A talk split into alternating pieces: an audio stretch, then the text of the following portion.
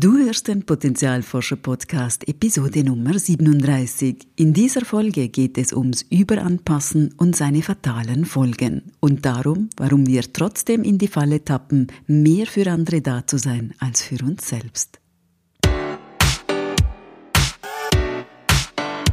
Willkommen beim Potenzialforscher Podcast für mehr Freude, Erfüllung und Sinn im Leben. Ich bin dein Potenzialforscher Coach Christina Schacker.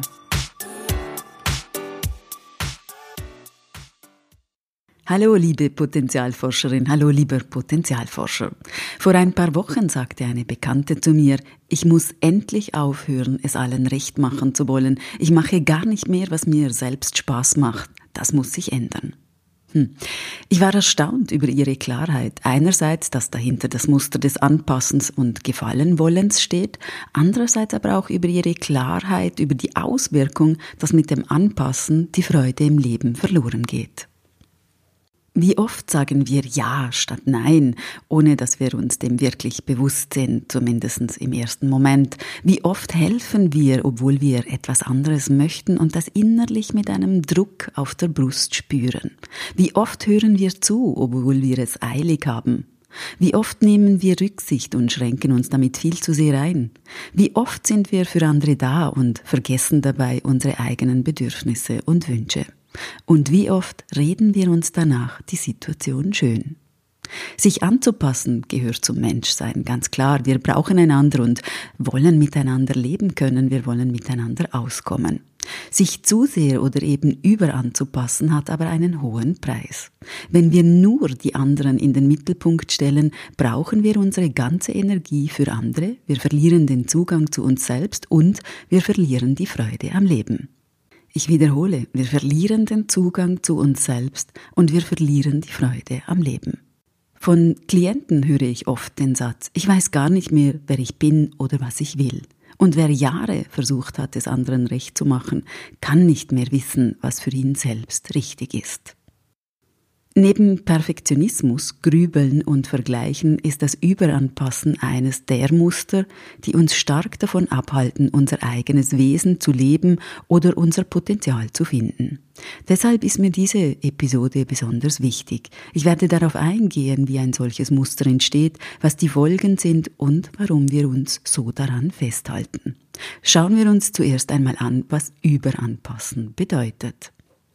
Überanpassen heißt, dass du dich mehr um andere kümmerst als um dich, dass du anderen immer hilfst, egal wie es dir geht, dass du für andere sorgst, ohne dich um dich selbst zu kümmern, dass du es allen recht machen willst, und zwar immer, dass du immer ein offenes Ohr hast, auch wenn du nur als Mülleimer benutzt wirst, dass du unbedingt nett sein möchtest, dass du deine Meinung nicht offen sagst, dass du keine Grenzen setzt, dass du nie Nein sagst, dass du Konflikten aus dem Weg gehst und lieber nicht sagst, dass du dich verantwortlich, vielleicht sogar schuldig fühlst, wenn es anderen schlecht geht, dass du ständig alle in deinem Umfeld glücklich machen willst. Puh, was für eine happige Liste. Natürlich trifft nicht alles immer auf einen Menschen zu, aber wahrscheinlich so mindestens eins bis drei Aussagen. Wenn sich jetzt eine Stimme des Widerstands laut macht, die sagt, dass es doch wichtig ist, in der heutigen Zeit zu helfen, dass wir den Egoismus bekämpfen müssen, dass es spirituell wichtig ist, selbstlos zu sein, dass es doch gut ist, dass es solche helfenden Menschen gibt, dann stimme ich dir zu. Aber nur unter der Voraussetzung, dass du auch für dich selbst gut sorgst. Tust du das nicht, zerstörst du dich auf Dauer selbst. Je älter überangepasste Menschen nämlich werden, desto mehr werden sie sich allein, anders und fremd fühlen und leider nicht mehr wissen, wer sie sind. Es ist ein riesiger Unterschied, ob ich aus einem einer bewussten Entscheidung heraus jemandem helfe oder ob es ein altersgeprägtes Muster ist, das automatisch abläuft, beinahe zwanghaft oder unheimlich schnell, ohne dass ich es beeinflussen kann, zum Beispiel wenn ich fast nicht Nein sagen kann. Menschen, die sich überanpassen, haben in Anführungsstrichen gute Gründe. Und genau das macht dieses Muster ja so extrem schwierig. Menschen, die sich überanpassen, wollen andere nicht verletzen. Sie möchten ein guter Mensch sein. Sie möchten nicht egoistisch sein und deshalb nicht im Mittelpunkt stehen. Sie möchten es vermeiden, zurückgewiesen und abgelehnt zu werden. Sie sehnen sich danach, dazuzugehören. Und sie möchten es vermeiden, mit jemandem zu streiten oder gar jemanden zu verlieren. Unbewusst wollen Menschen, die sich überanpassen, jede Form von Schmerz vermeiden. Vor allem ihren Schmerz, den sie früh erlebt haben. Es ist einfacher, sich mit den Problemen und Verletzungen anderer auseinanderzusetzen, als sich den eigenen tiefen Verletzungen zu stellen. Menschen, die sich überanpassen, haben oft als Kinder traumatische Erfahrungen in der Bindung gemacht, in der Beziehung zu wichtigen Bezugspersonen wie Eltern, Großeltern oder Lehrer. Vielleicht haben sie früh gelernt, dass eigene Ideen und Meinungen bestraft werden oder dass sie nur geliebt werden, wenn sie fleißig, gehorsam und brav waren. Andere mussten sehr früh lernen, der Familie dienlich zu sein. Vielleicht war deine Mutter, die krank war, auf die man immer Rücksicht nehmen musste. Auch Erziehung spielt eine zentrale Rolle beim Entstehen dieses Musters. Wie ich schon in der Podcast-Folge 27 zu den vier Glückskillern erwähnt habe, werden gemäß einer aktuellen Studie die Mädchen nach wie vor überangepasst erzogen. Gerade bei der Generation Z, also ab Jahrgang 2000, wurden die Geschlechterrollen des braven, gefälligen Mädchens und das Anpassen über die Erziehung wieder zementiert. Das ist erschütternd. Denn mit dem Überanpassen stehen wir uns nicht nur selbst im Berufsleben später im Weg als Frauen, sondern im gesamten Leben. Wir verleugnen uns selbst, ignorieren unsere Bedürfnisse, Wünsche und Hoffnungen oder kennen sie nicht mal. Wir verlieren den Kontakt zu unserem Inneren, unserer Intuition und unserem Potenzial.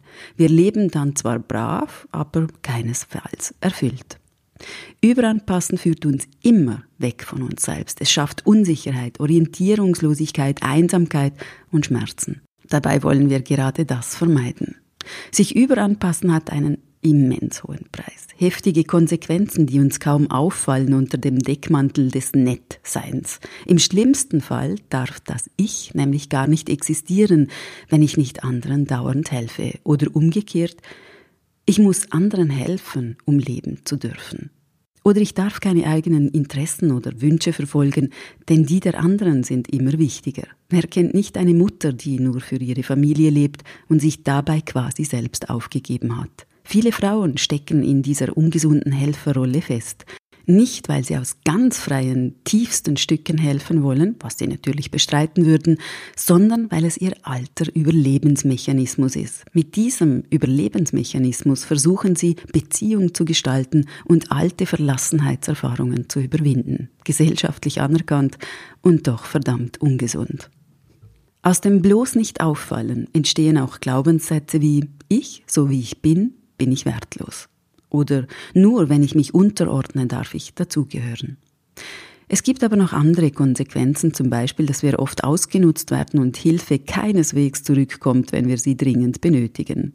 Auch die ersehnte Selbstsicherheit oder Sicherheit in Beziehungen kann sich nicht aufbauen, denn Orientierung an anderen ist immer eine äußere und keine echte innere Sicherheit. Und wie gesagt, überanpassen macht einsam. Ich verliere nicht nur den Kontakt zu mir, sondern auch den ehrlichen Kontakt zu anderen, da ich mich ja nie oder selten so zeige, wie ich bin. Das hat alles auch Auswirkungen auf den Körper. Depressionen, Burnout, Erschöpfung, chronische Schmerzen und so weiter. Ich glaube, nach all dem wird klar, dass Überanpassen ein tief geprägtes Muster sein kann, das wir nicht mit einem Kurzworkshop la in zwei Stunden Nein sagen lernen getan ist. Wir müssen nicht nur das Symptom ansehen, sondern uns auch der Ursache widmen, in welcher Form auch immer.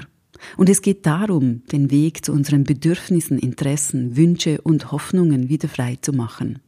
Dabei ist es enorm hilfreich, sich Unterstützung zu holen. Eine Unterstützung, die einem Sicherheit und Stabilität verschafft. Eine Begleitung, die einem auch hilft, mit sich selbst mitfühlend und fürsorglich umzugehen.